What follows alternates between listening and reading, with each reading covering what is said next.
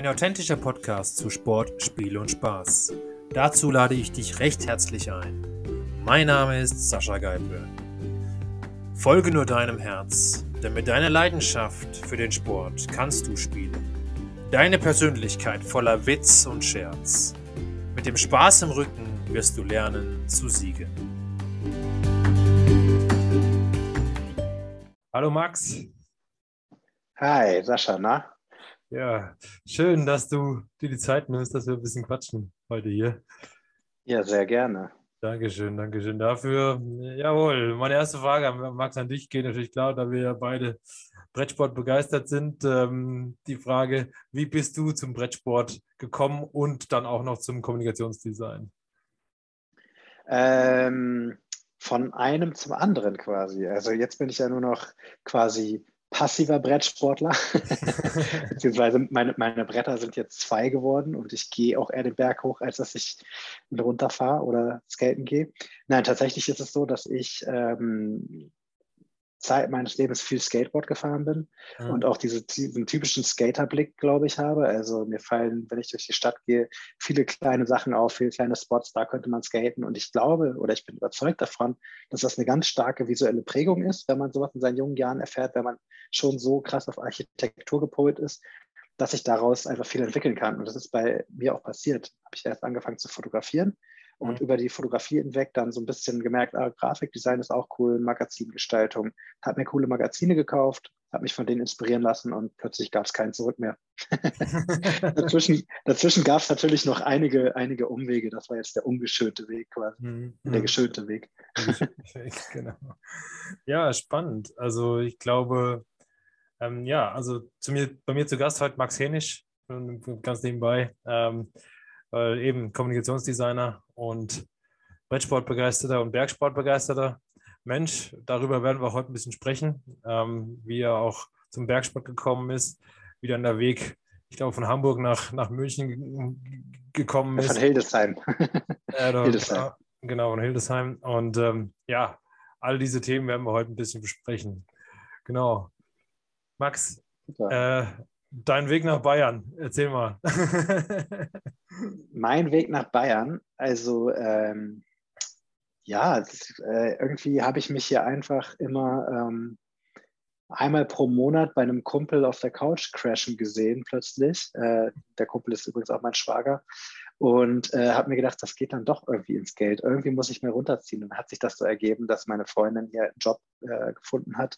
Ich musste halt nicht zweimal überlegen und bin halt einfach sofort mit runtergezogen. Das war gar keine Frage. Ich habe vorher schon immer gequengelt, ich will hier unten wohnen und so, aber es ging sich immer nicht aus, wegen Job, wegen irgendwas kam immer dazwischen. Und dann gab es einmal dieses kleine Fenster und wir haben beide Ja gesagt und jetzt sind wir hier. Als Norddeutscher in Bayern. Also sie, ist, sie ist gebürtig auch von aus eine Bayerin, von daher okay. äh, ist es nur für mich fremd. für dich fremd. Ja, wie wie geht es dir damit? Bist du da zu, happy und zufrieden? Oder?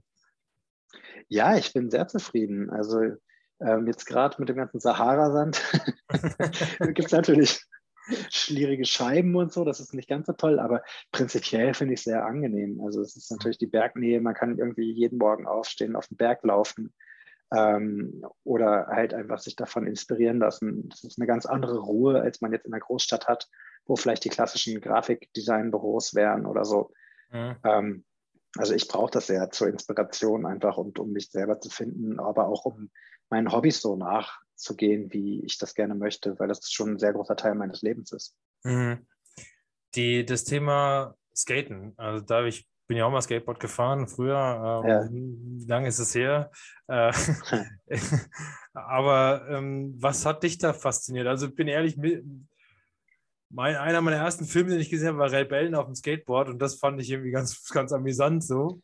Ähm, was hat dich so, was war so dein ausschlaggebender Punkt, warum du gesagt hast, ich will das machen? Also ich glaube, ich fand das schon immer sehr cool, wenn man dann an so einem Skateboard vorbeigegangen ist und das war so ein eingeschworener kleiner Kreis, eine Subkultur und ich habe mich immer gefragt, ah, wie kommt man da rein? Und dann gleichzeitig noch dieses Freie auch, was es versprochen hat, ne? dieses so äh, vom Surfen dann irgendwie inspiriert und du fährst irgendwo lang und du nutzt die Umgebung so, wie du willst, machst dir quasi die Architektur untertan und äh, funktionierst jede Treppe um, so wie du sie halt gerade brauchst. So. Das hat mich halt einfach total gereizt als Kind Und äh, ja, also ich habe mir dann schon irgendwie ziemlich früh das eigene Skateboard zusammen gespart oder geschnurrt bei meinen Eltern wahrscheinlich eher. Und ähm, es hat mich von da an bis jetzt auch nie wieder losgelassen, auch wenn ich sage, dass sagen muss, ich gehe so gut wie gar nicht mehr skaten, aber ich bin der Szene immer noch treu, ich gucke viel Skate-Videos, so ich habe viel mit Skatern zu tun und ähm, ja, das ist halt einfach, glaube ich, die äh, wahrscheinlich größte Prägung meines Lebens. Also für, für mich, ich meine, ich bin ja so ein bisschen Punkrock angehaucht, sage ich jetzt mal. Ja. Ähm, ähm, das spielt ja auch, zumindest damals in unserer Zeit, so ein bisschen in die Skate-Szene rein. Es gab den Skate-Punk. Ähm, und äh, wie stehst du da dazu? Hast du musiktechnisch da auch? Ja, ja, 100 Prozent. Also, ja. ähm, also auch total so Subkultur geprägt, auch was die Musik betrifft. Also mhm. Früher halt, äh, also jahrelang war NoFX irgendwie meine Lieblingsband, irgendwie mega viel DRI, Suicidal Tendencies und so gehört habe natürlich auch mal ein bisschen Hip-Hop gehört, weil es gehört auch dazu. Also zum Beispiel 36 Chambers von Wu-Tang ist einfach ein mega geiles Album. Ja. Was ich irgendwie einmal im halben Jahr immer wieder feststelle, das ist wirklich, also, aber prinzipiell bin ich auch eher so Punkrock geprägt, ja. Mhm. Mhm. Und jetzt, also es hält, es ist, ich höre es auch immer noch, aber mittlerweile sind die Bands vielleicht auch ein bisschen erwachsener geworden, die ich höre. Aber damals war es halt, also vor allem NoFX, Pennywise und sowas halt. Ja, ja, ja. Ja, also bei mir ist es auch stark geprägt. Das NoFX ist schon auch. Äh, ja. Äh, Punk and Drublick vor allem. Genau, genau. Ist schon auch eine der Alben, die ich bei mir zu Hause stehen habe.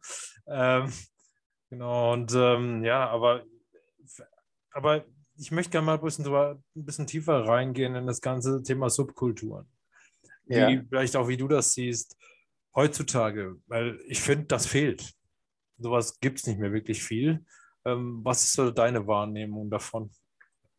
Also ähm, ich glaube, ich würde dir da auch fast zustimmen, obwohl ich glaube, es ist auch schwer, das aus unserer Perspektive zu beurteilen, weil wir sind ja nicht mehr 15, 16. Ja. Und bei mir war es dann halt so irgendwie, es gab immer so die die Hip-Hop-Leute, dann gab es so die Punkrock-Leute, dann gab es so die normalen irgendwie, die dann so Pop gehört haben und dann gab es noch irgendwo so die Faschos und die Nazis so. Und das waren immer all, alles eigentlich so Gruppen, die so nicht wirklich zueinander gepasst haben. Und heute nehme ich das so wahr, dass zum Beispiel zumindest von den musikalischen Genres, also jetzt Hip-Hop und Punkrock, dass sich das total verschmolzen hat und dass es da nicht mehr ähm, so zwei verschiedene Fronten gibt, sondern dass das total gut miteinander geht.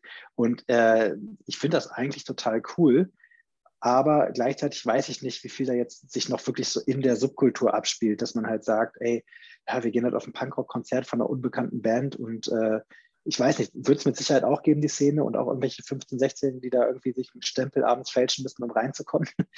aber ähm, ja, also äh, es hat sich verändert, aber ich würde nicht sagen, dass das nur negativ ist.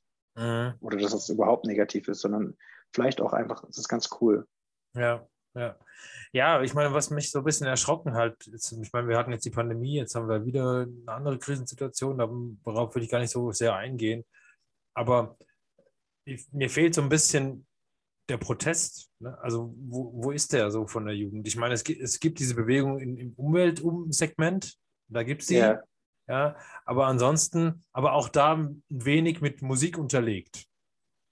Also, ja, aber ich, ich das, glaube, was ich also wahrnehme. Also, Gut, ich bin jetzt kein Kulturwissenschaftler und lehne mich wahrscheinlich sehr weit aus dem Fenster, aber genau einmal diesen Umwelt-Nachhaltigkeitsaktivismus ist auf jeden Fall schon eine gewisse Art von Rebellion.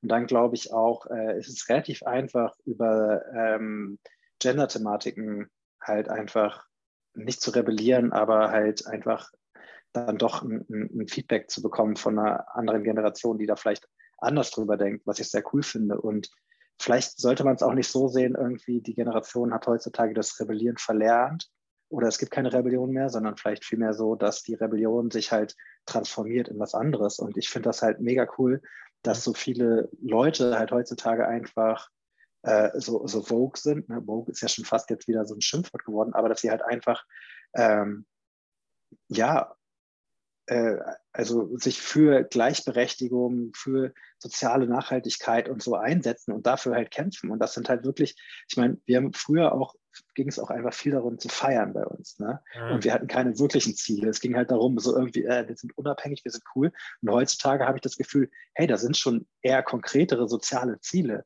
Und mhm. vielleicht wirkt es dann nicht mehr so ganz rebellisch, aber dafür habe ich das Gefühl, es wird vielleicht mehr bewegt. Mhm. Okay.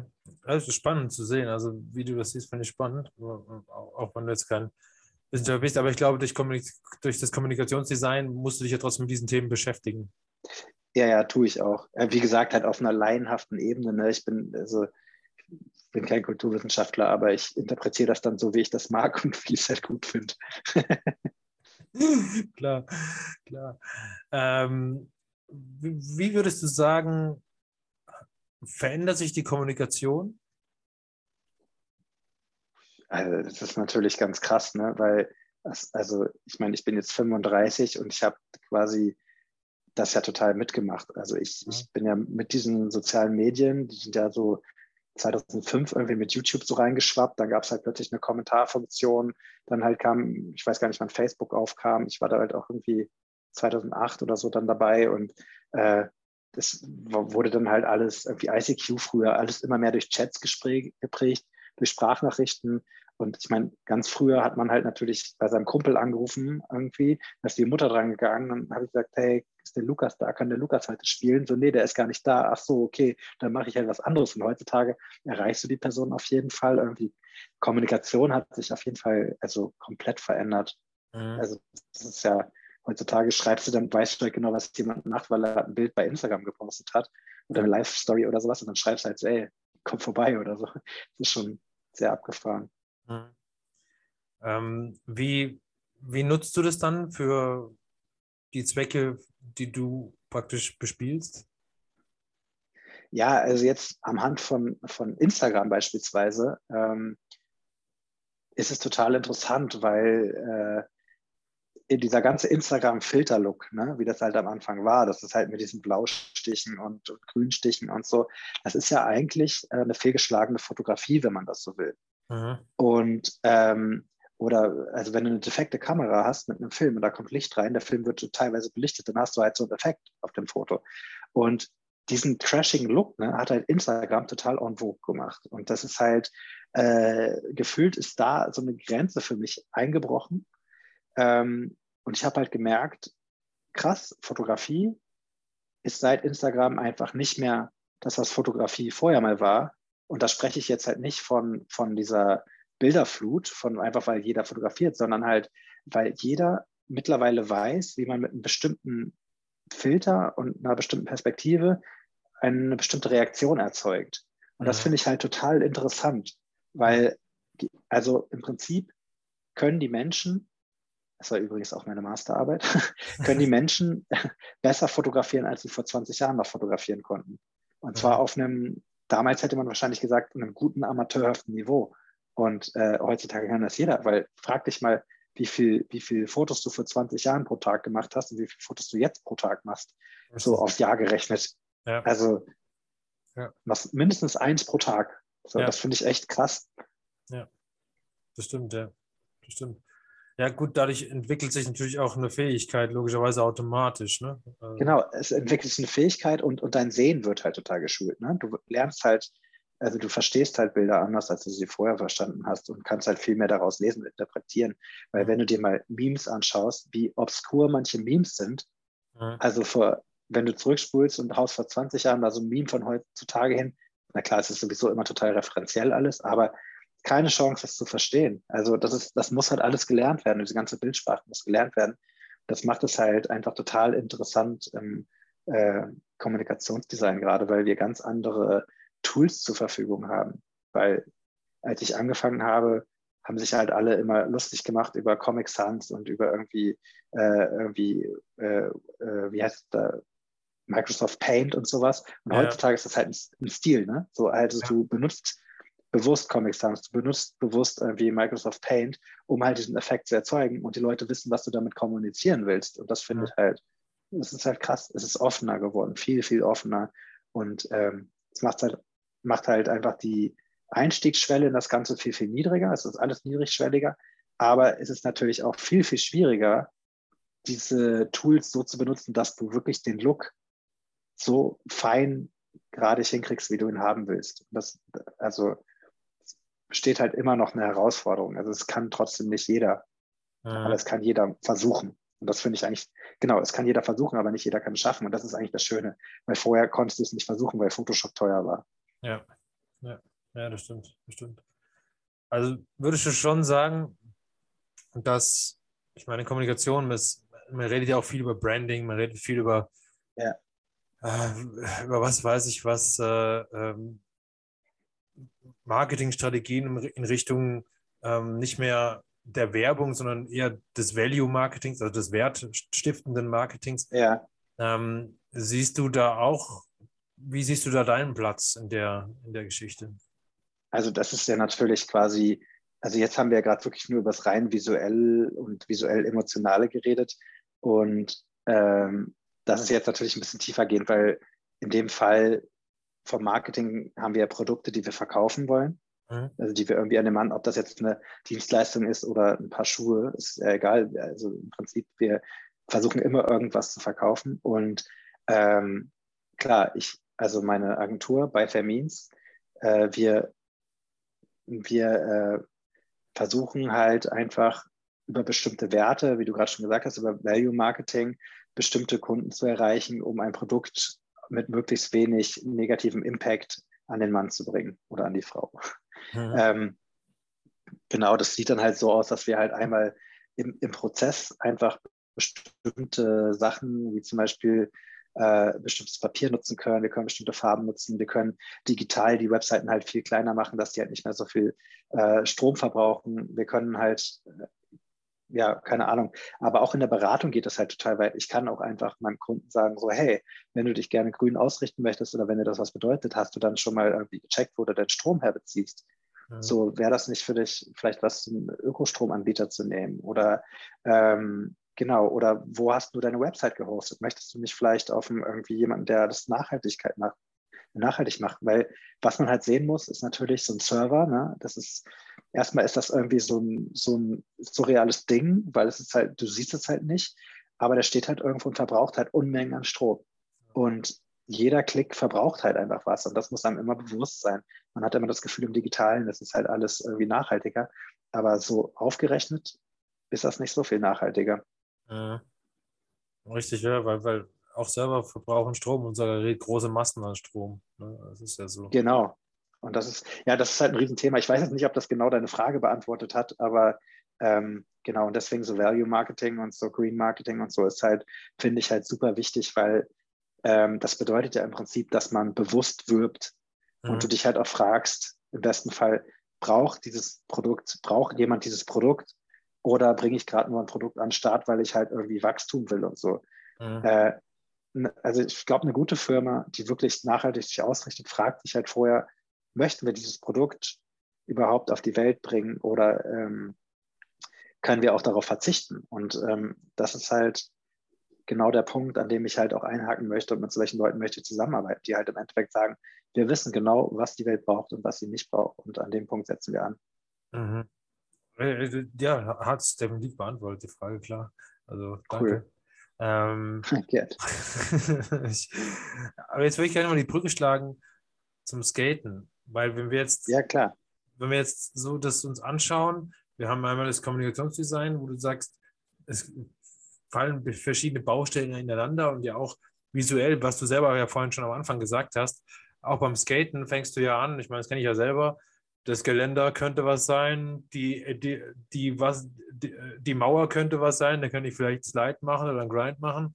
Also ne, genau dieses, dieses visuelle Sehen letztendlich. Ja. Ähm, hast du ja da schon dir was geschult und hast es dann genau, ja. umgesetzt. Ne? Ähm, genau. Ja, genau. Das ist ja eine Verbindung. Und was würdest du sagen, hast du noch aus dem Skaten rausgenommen, was du heute in deinem beruflichen mit einsetzt? Ja, es ist schon so eine, ähm, ich glaube, du willst schon so ein bisschen auf dieses subkulturelle, rebellische wahrscheinlich hinaus. Ja, ne? Also es, ja es ist schon so, dass ich nicht alles so hinnehme, äh, wie es halt gefordert wird. Also es gibt halt durchaus Kunden, denen sage ich halt, sorry, wir können nicht zusammenarbeiten, weil das halt mir von den Werten her nicht passt. Mhm. Oder es gibt auch Punkte, an denen ich halt einhake. Also ich bin sehr versuche sehr egolos zu arbeiten und nehme alle Korrekturen an. Aber wenn manchmal kommen Kunden und denken, sie wissen, wie es geht und ich weiß halt, dass es nicht so geht, dann sage ich halt, hey, stopp, so hier ist eine Grenze. Wobei ich halt andere kenne, die halt dann sagen, ja, okay, dann machen wir das so und versuchen irgendwie einen Weg drumherum zu finden, dem Kunden gerecht zu werden. Und da bin ich dann schon irgendwie auch, auch trotziger und sage halt so, okay, ey, bis hierhin und nicht weiter, weil ja. das ist meine Expertise und nicht deine. Und ich glaube, das ist sowas, was ich halt auch aus dem Skaten vielleicht gelernt habe, da ein bisschen ähm, frecher zu sein. Ja. Oder auch so ein bisschen zu wissen, wo, wo fangen meine Grenzen an, wo hören sie auf und äh, auch nicht immer so eine Autorität unbedingt Autorität sein zu lassen, sondern auch hinterfragen zu dürfen. Und diese Autorität ist halt in vielen Agenturen einfach der Kunde und der wird halt nicht hinterfragt, weil der Kunde sagt, was los ist und so bleibt es dann. Und dann geht man in die Agentur und sagt so, oh nee, das ist aber scheiße und wir wollen das gar nicht so machen. Und das kann man dem Kunden ruhig ins Gesicht sagen, finde ich. Mhm. Ja, finde ich cool. Also ich, ich glaube, davon braucht es einfach ein bisschen mehr von dieser Authentizität. Authentizität. Jetzt wird es wieder schwierig. ja, gut. ja. äh, ähm, und ja, ich glaube, da braucht es einfach mehr davon. Und das ist wieder ein Beispiel davon, dass man aus dem Sport das eben auch lernen kann.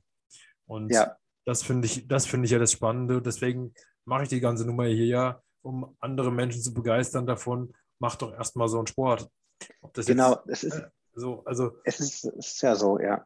Es ist, also bei mir ist, ist es jetzt halt natürlich das Traillaufen und Skitouren gehen viel, was mhm. so den aktiven Sportteil vom Skaten und Surfen abgelöst hat. Aber es ist halt trotzdem immer noch so ein Sport da und ich brauche den halt auch einfach. Ich brauche, das ist wie so ein Reset-Knopf. Ne? Das ist halt äh, irgendwie, wenn du halt zum Sonnenaufgang auf dem Berg stehst und dann halt runterläufst weil du irgendwie um halb neun im Büro sein willst oder musst, weil du ein Gespräch hast und du schaffst das so, duschst dich, setzt dich hin und bist halt da und du hast halt den ganzen Tag ein geiles Gefühl irgendwie. Es ist alles cool und nichts bringt dich mehr aus der Ruhe und du lieferst garantiert auch bessere Arbeiten ab dann. Ja, richtig, richtig, weil es ist immer so diese Energie, die man da rausziehen kann. Ich meine, ich finde halt immer so das Spannendste, wenn du auf dem Berg irgendwo oben stehst und guckst dann runter, dann sieht alles so klein aus, ne? So, so nichts bedeutend genau. irgendwie. So, das ist so mein. Genau. So, wo ich dann mal immer denke, das ist wirklich alles, eigentlich ist alles egal. So. Ähm, ja, voll. Ne? Und äh, natürlich am Ende des Tages ist es das natürlich nicht für einen selber. Aber daran, da finde ich, da sieht man immer, wie bedeutungslos viele Dinge sind. Und ähm, ja, ich ja. weiß nicht. Und gerade im Funsport erlebt man das ja, genau, sowieso. Das ja. Genau. Mal zeichnen und es funktioniert ja auch. Jetzt hast du gerade. Sascha? Ja, alles bist wieder da. Alles gut. Okay, ja gut. Sonst mache ich einfach mein Video gleich aus, falls es an meiner Verbindung liegt. Vielleicht nee, es dann nee. besser. Nee, das passt schon. Alles gut. Okay. genau. Also das ist das Thema. Und übrigens, daran seht ihr, dass es live ist, weil das werde ich nämlich nicht rausschneiden, so nebenbei. Und ähm, ja, wo sind wir stehen geblieben? Äh, Thema ähm, ja, bedeutungslos, ne? Da waren wir stehen geblieben. Genau, ja. Ähm, aber nichtsdestotrotz wollen wir ja alle schaffen, dass wir irgendwie eine gewisse Bedeutung hinterlassen. Und, ähm, und ich glaube, das ist auch die große Aufgabe, die wir heutzutage haben. Speziell, glaube ich, so ein bisschen unsere Generation. Ja, ja, es ist natürlich immer, man, man, will sich immer irgendwie selbstgerecht werden und irgendwas hinterlassen. Es ist, äh, also finde ich auch ein, ein, sehr schwieriges Thema, weil es ist natürlich die Frage, also, was wollen wir hinterlassen? Wollen wir einfach unseren, so einen Ego-Fußabdruck quasi hinterlassen? Mhm. Und sagen, ich war halt hier und ich habe das und das gebaut oder wollen wir halt irgendwie was Wertvolles, damit wir halt weiterarbeiten können? Das wäre natürlich das Schönste, wenn das irgendwie klappt. Richtig, richtig. Also ich bin eher auf dem zweiten Teil, dass wir sagen, wir versuchen was zu schaffen, was vielleicht danach auch noch jemand anderes weiterverwenden kann. Ob es jetzt eine ja. Wissensform ist oder ob es, äh, ob es wirklich auch eine handfeste Geschichte ist, was auch immer. Ähm, ja. Ich glaube, das ist das, was, was mich so ein bisschen antreibt. Ja, äh, genau. Jetzt weiß ich ja, dass du zum Beispiel auch ähm, noch äh, Vorsitzender von einem Brett, Brett Verein bist, sozusagen, Brettsportverein, so nenne ich es jetzt mal. Bredel-Sportverein. genau. Bredel, e.V. Bredel-Sport e.V. ähm, wie bist du dazu gekommen? Jetzt hängst schon wieder. Ja, ich höre dich. Ich höre dich. Alles gut. Äh, jetzt hängst schon wieder. Ich habe mal mein Video ausgeschaltet. Vielleicht geht es besser. Okay. Wie, wie bist du dazu gekommen mit zu dem Vorsitzenden von dem Brett, Brettsportverein? Regelsportverein, genau, ja. das sind einfach Skater hier aus der Gegend, die haben sich überlegt, sie möchten gerne einen Regelsportverein gründen für Skater, Snowboarder und Surfer. Mhm. Und äh, irgendwie habe ich mit denen gesprochen halt und meinte, ich kann euch ein Logo machen. Und ja, äh, wenn man dann ein Logo macht, sitzt man schon relativ nah am administrativen Teil. Mhm. Und ähm, so bin ich dann halt einfach da so reingerutscht nach und nach. Und ja, dann sind noch andere Leute dazugekommen. Äh, da haben wir festgestellt, hier wollte sich gerade ein Freestyle-Verein gründen, irgendwie zwei Wochen bevor wir halt einfach unseren Verein an den Start gebracht haben. Und dann haben wir gesagt, lass uns doch alle zusammenschließen. Und ja. jetzt gerade, genau, haben wir dann diesen Verein gegründet vor ungefähr einem halben Jahr. Jetzt die Satzung nochmal umgeschrieben, die wird nächstes Jahr, äh, nächste Woche unterschrieben. Und dann haben wir unseren vollwertigen Verein, der dann auch gar nicht mehr so klein ist. Okay. Wie viele Mitglieder habt ihr da jetzt schon gewonnen? Genau. Wie viele Mitglieder habt ihr da Gott, schon? Ähm, also kann ich jetzt nicht so konkret sagen, weil ähm, wir halt quasi, wir haben den Verein gegründet, hatten dann 30, 40 Mitglieder ungefähr, haben dann, ähm, ja, die Satzung mussten wir dann nochmal umschreiben, weil wir uns mit diesem anderen Verein zusammengelegt haben, haben dann einfach keine Mitglieder mehr aufgenommen für einen gewissen Zeitraum. Das kommt jetzt dann halt erst wieder, aber also es ist halt alles sehr groß gedacht, sage ich mal so. Und mhm. die, äh, äh, ja, ich glaube, die Infrastruktur dafür groß zu werden, haben wir geschaffen. Okay, ja, das ist cool. Das ist cool. Ja. Wollt ihr das dann äh, wirklich nur regional machen oder wollt ihr auch überregional gehen? Nein, nein, also Oberland halt Bayern. Mhm. Also es ist äh, Bredelsport Oberland e.V. heißt es voll. Genau, und wir richten uns dann halt an, natürlich an alle Freestyle-Sportler und äh, werden dann halt auch äh, Angebote für Kinder schaffen zum Trainieren oder für Open Sessions oder so, ähm, dass die da mal reinschnuppern können oder dass die einfach generell jemanden haben, äh, wo sie wissen, na, da an dem, dem Tag ist jemand am Skatepark oder irgendwie im Funpark oder so und dann können sie da hingehen und einfach so eine Open Session mitfahren. Mhm. Okay. Also die Lokalitäten sind aber schon vorhanden. Die müssen jetzt nicht erst noch bauen oder so. Nee, es gibt tatsächlich, also es, es gibt äh, einen Skatepark in Tölz hier. Äh, wir sind aber auch gerade dran und versuchen, einen Skatepark für Lenkries zu organisieren, was natürlich ein ziemlich heftiger Aufwand ist einfach. Mhm. Wir haben jetzt äh, hier fürs Brauneck hatten wir einen kleinen Kids-Fun-Park organisiert und äh, was vorher halt auch nicht gab. Und es ist alles einfach äh, ganz cool irgendwie, weil es sind halt echt viele Leute dabei, die ja auch einfach Bock haben, was anzupacken und äh, einfach machen. Also mhm das bringt halt viel. Also es ist ja auch, wir leben ja auch irgendwie in, in, in einer Gegend, wo viel über so Connections läuft. Und ja. äh, ich sag mal so, da sind ein paar gute Connections vorhanden auf jeden Fall, so dass man auch was reisen kann und nicht nur drüber reden muss. Ja, das ist cool. Das ist cool. Also ich meine, das äh, ist, glaube ich, auch einfach mal ein wichtiger Schritt in die in diese Richtung. Ähm, denn der Nachwuchs im Funsport äh, ist, ja, könnte mehr ja, sein, sag ich mal. Es, es, ist halt krass, weil, weil an jeder Ecke siehst du hier halt irgendwie Lenkries und so irgendwelche Aufsteller für Olympioniken, dies und das, Skifahren, irgendwie Slalom, bla bla bla. Aber zum Beispiel hatten wir einen Olympioniken letztes Jahr, Tyler Eckmeier, für Skaten äh, aus Lenkries. So, und da verliert halt kein Mensch irgendwie ein Wort drüber. Und das ist halt, das ist genauso krass. Und das ist aber einfach eine Sportart, die äh, einfach nicht so präsent ist ne, in den Köpfen der Menschen. Und richtig, richtig. richtig. Das Aber, wollen wir auch irgendwie ändern. Äh, genau, äh, das ist, bin ich absolut deiner Meinung. Und äh, vor allem, der Funsport ist halt einfach, äh, finde ich, ein, ein, anderer Einstieg wie in diese festgefahrenen Strukturen. Ne? Also, Absolut.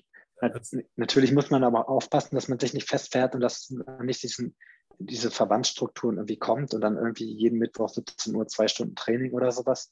Ähm, das ist also dieses Trainingswort brauchen wir dabei halt nicht. Ne? Das ist also es ist halt wichtig, dass es halt immer noch mit Spaß betrieben wird. Genau, genau. Ja, ich, ich finde halt dieser Gemeinschafts Gemeinsamkeitsgedanke, Gemeinschaft, Gemeinschaftsgedanke, jetzt habe ich es richtig, äh, ja.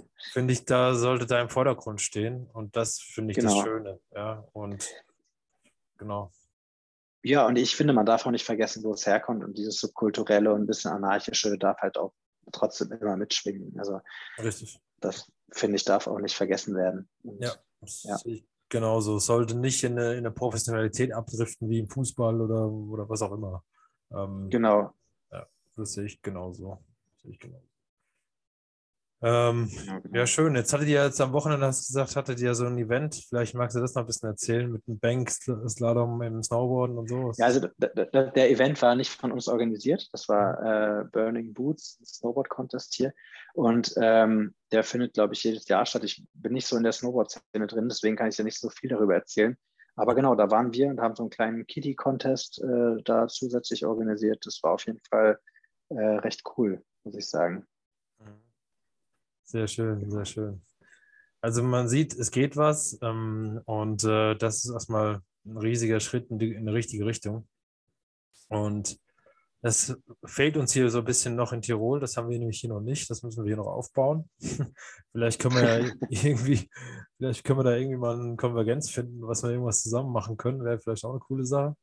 Ja, ganz bestimmt. Na, ähm, da hätte ich Bock drauf, weil wir haben es jetzt geschafft, in Ötz sozusagen bei uns hier im Tal ähm, so einen kleinen Skatepark zu bekommen im Sommer, mhm.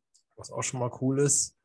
Ähm, da auch eine Initiative von eben lokalen, sage ich mal, äh, Jugendlichen, aber auch mhm. mit Hilfe von ein, zwei Älteren logischerweise auch. Ähm, mhm.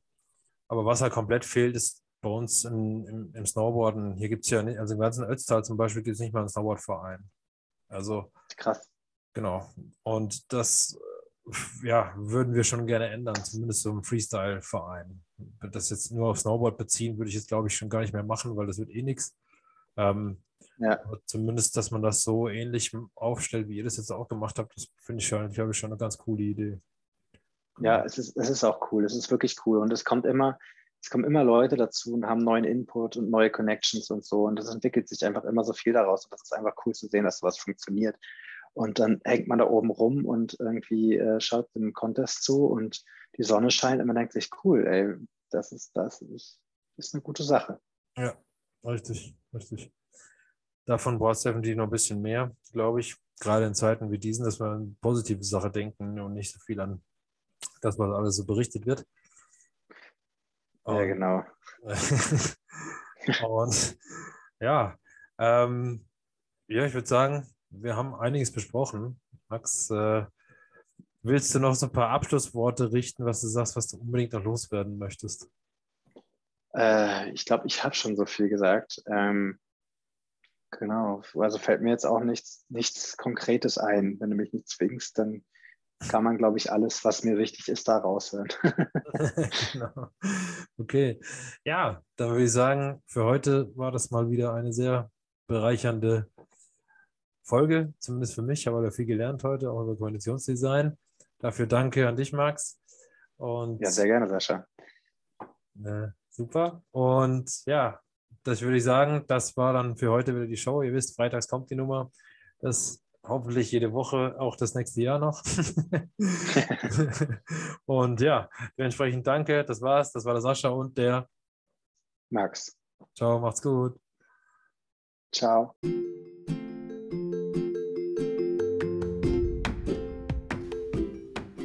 Sport spielt Spaß, der Sascha Geipel Podcast. Ihr findet mich auf Xing, LinkedIn und Twitter. Das sind meine Social Media Kanäle. Ihr könnt mich gerne anschreiben, und mir Nachrichten hinterlassen, sodass wir in regen Austausch sein können. Spüre deine Leidenschaft. Lass dich ankommen im Hier und Jetzt. Fühle deine Sportbereitschaft, bis du dich hingibst dem Spiel und Spaß bis zuletzt.